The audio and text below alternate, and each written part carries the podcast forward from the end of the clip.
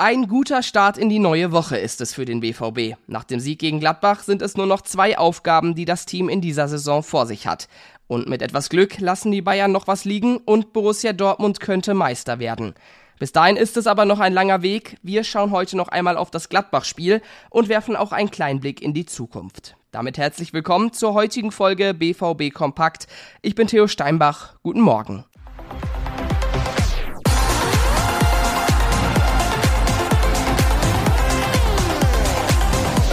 Ein wichtiges Ausrufezeichen war das am Samstag. Nach Frankfurt und Wolfsburg mal wieder ein torreiches Heimspiel.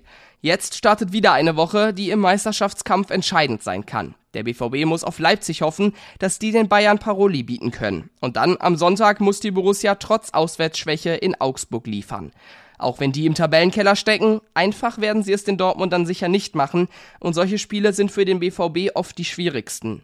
Am letzten Spieltag wartet dann Mainz. Um aber überhaupt auf die Meisterschaft schauen zu können, muss Edin Terzic's Mannschaft diese beiden Aufgaben erst einmal meistern. Der Trainer hat auf jeden Fall wieder eine klare Kampfansage gemacht. Die allergrößte Emotion, die ich gerade verspüre und im, im Laufe dieser Saison ist einfach die Freude, ähm, nicht nur mit den Jungs zusammenarbeiten zu dürfen, sondern dass wir noch gemeinsam was richtig Großes erreichen können. Das Ziel, es ist nicht mehr weit, aber die Chance auf einen Bayern-Patzer wird auch von Spieltag zu Spieltag geringer.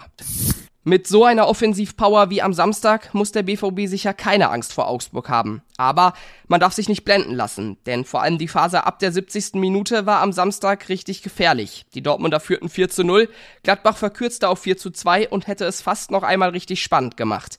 Das darf natürlich nicht passieren und ohne den großen Vorsprung hätten mal wieder ein paar Minuten gereicht, um den BVB Punkte wegzunehmen. Gegen Augsburg muss das ganz sicher besser laufen, denn die werden sich wahrscheinlich hinten reinstellen und nur auf Fehler oder Unaufmerksamkeiten der Dortmunder warten. Auch Julian Brandt war nach dem Gladbach-Spiel nicht nur gut drauf. Auch ihm haben die Nachlässigkeiten in der Schlussphase gar nicht gefallen.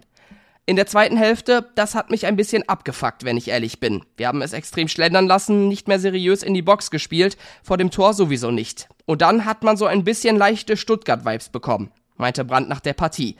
An ihm lag es aber ganz sicher nicht. Brandt hat mal wieder ein starkes Spiel gemacht. Der blüht diese Saison ja sowieso richtig auf. Über die Aufgabe nächste Woche sagt Brandt, Auswärts ist nicht gleich Heimspiel. Schön wäre, wenn wir die Effizienz mitnehmen. Das haben wir ja auch nach dem Bochum-Spiel bemängelt. Laut Brandt wäre eine frühe Führung wichtig. Sie gebe der Mannschaft viel Sicherheit. Das Interview mit Julian Brandt könnt ihr auf unserer Internetseite nachlesen. Die U19 des BVB hat gestern gegen RB Leipzig gewonnen. Im zweiten Spieltag der Sonderspielrunde gab es einen 3 zu 2 Sieg. Samuel Bamba machte in der letzten Minute das Siegtor und schnürte einen Doppelpack. Trainer Mike Tulbeck lobte, mit der Leistung in den zweiten 45 Minuten bin ich sehr zufrieden. Wir haben Charakter gezeigt.